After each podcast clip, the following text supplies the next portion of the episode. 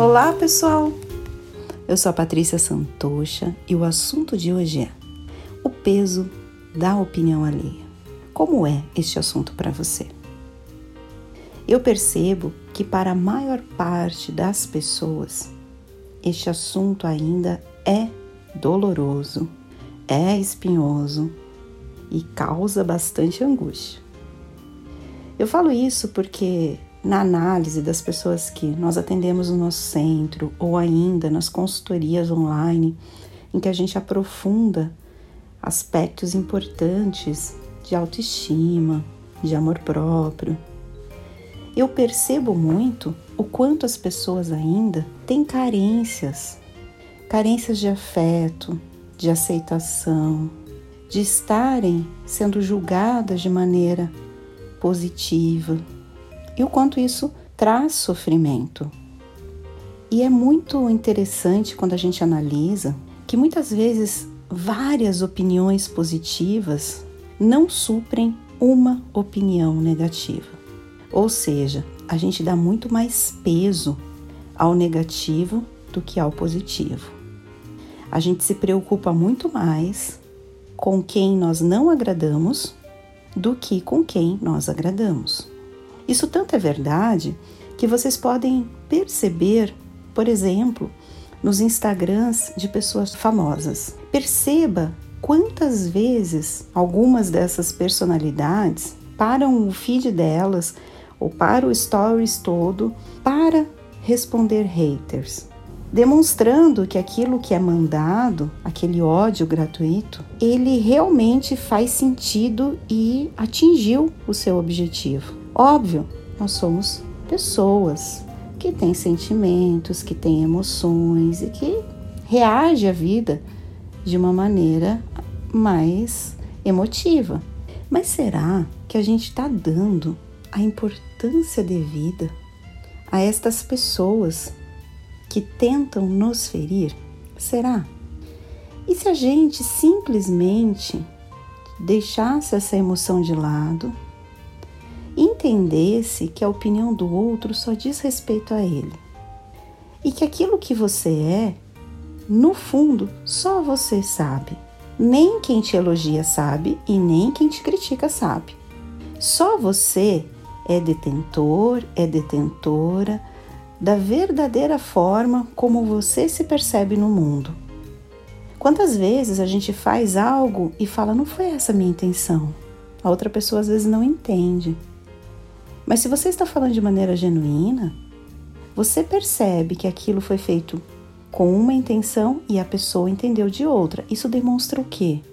A sua ação é a mesma, mas demonstra que a outra pessoa interpretou diferente e essa interpretação é sua ou é do outro. Se é do outro, por que, que você pega para você?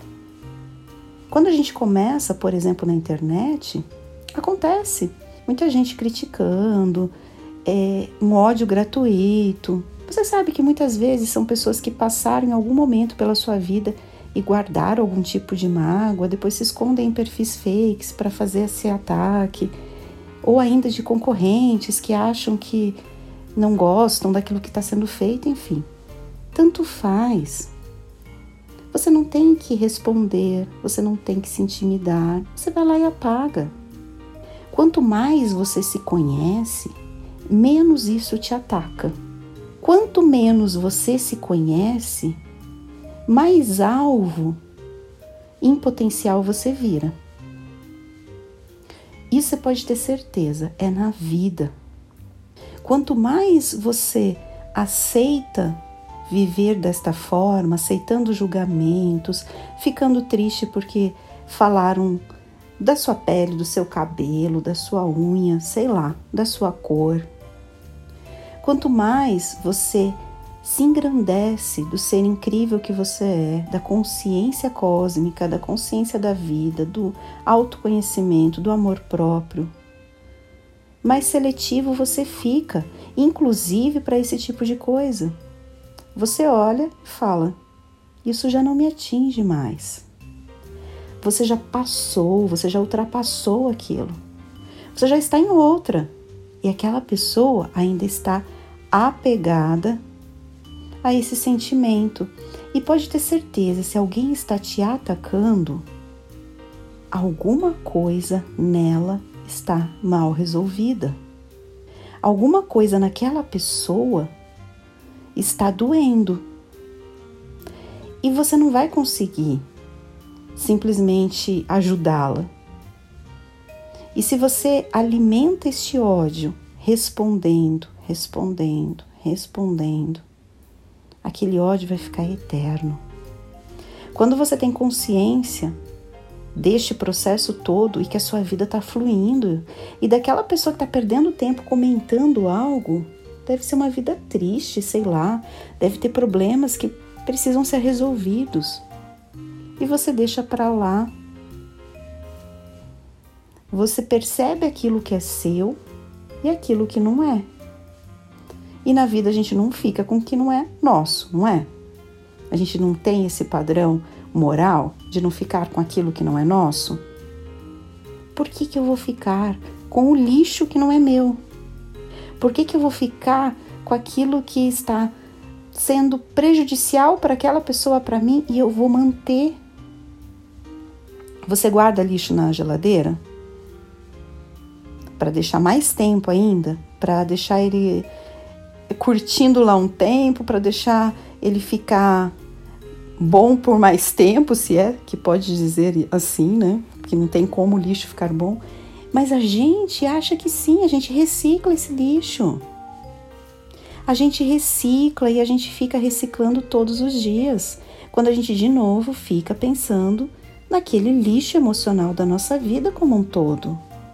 E a gente não parte para outra, não vai para frente. Até os feedbacks, por exemplo, profissionais, que são pontos diferentes, que são pontos que deveriam ser para o nosso desenvolvimento. Você aceita o feedback de uma maneira impessoal? Provavelmente uma parcela muito pequena vai dizer que sim. A maior parte não entende um feedback de uma ofensa não entende uma ofensa gratuita, um ódio gratuito, de algo que deve ser visto. Então, quando me falam assim, ah, mas você fala que eu não devo me importar com a opinião alheia. Então, quando meu chefe for falar algo, simplesmente vou ignorar.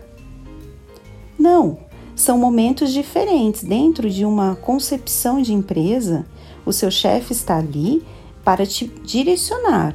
É esperado dele que faça isso para você melhorar quanto profissional. Óbvio, tem muita gente que não sabe dar feedback, como tem muita gente que não sabe receber. Você tem que receber, é um presente, né? Receba e verifique aquilo que faz sentido. Inclusive que a sua própria consciência consiga estabelecer que faz sentido. E não leve para o lado do pessoal. A pessoa falou que você chegou atrasada cinco vezes na semana, se é uma realidade, como que você vai simplesmente ignorar? A pessoa te fala que você tem um comportamento muito inadequado em determinada situação e te pontua aquilo e você percebe, nossa, realmente eu fiz aquilo, é fato. Como que você pode deixar para lá? Aí são coisas diferentes, são coisas que você precisa separar. Você precisa estar forte, inclusive, para melhorar. E são pontos interessantes de você se analisar. Por exemplo, se você chega atrasado cinco vezes na semana e ainda você acha que a pessoa reclamou errado porque simplesmente ela não entende que você mora a 20 quilômetros do trabalho, que você pega cinco conduções, que você tem que acordar às três da manhã. Gente, isso não é justificativa para você chegar atrasado. Quando você aceitou esse emprego, você sabia das condições. Então, se a pessoa está te dando um feedback, ela não está te xingando, ela não está te atacando, ela está te dando um feedback sobre aquilo que precisa ser melhorado. Aí você analisa e fala: Nossa, é verdade? Eu chego atrasada sempre. Se for mentira, se ela está falando assim, você precisa chegar no horário, e você fala, nossa, mas eu sempre chego no horário, você ignora.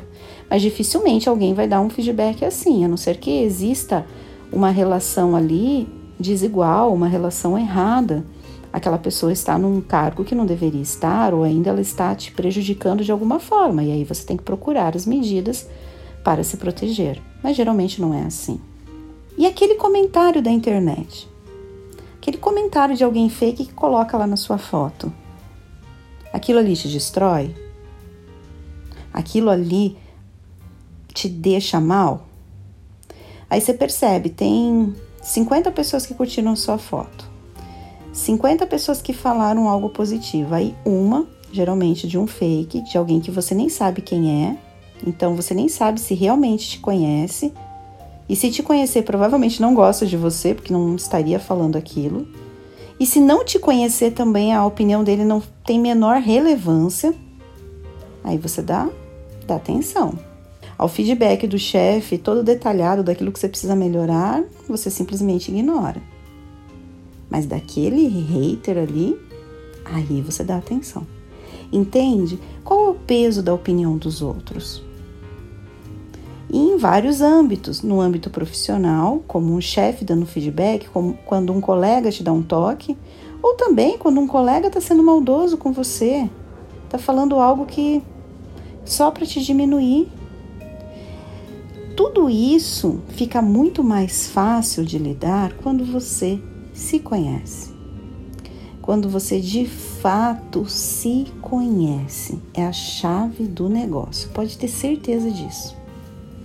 Porque aí você consegue identificar de cara aquilo que é maldade gratuita, aquilo que é para você melhorar, para você crescer quanto ser humano e colocar nas devidas prateleiras, colocar nas devidas caixinhas, nas caixinhas daquilo que é lixo e que vai embora e que você nem fica, que não fica nem um segundo com você, você já largou, e daquilo que você tem que realmente pensar, transformar, transmutar, se melhorar, se perdoar por ter feito aquilo de errado até ali, que faz parte do nosso processo.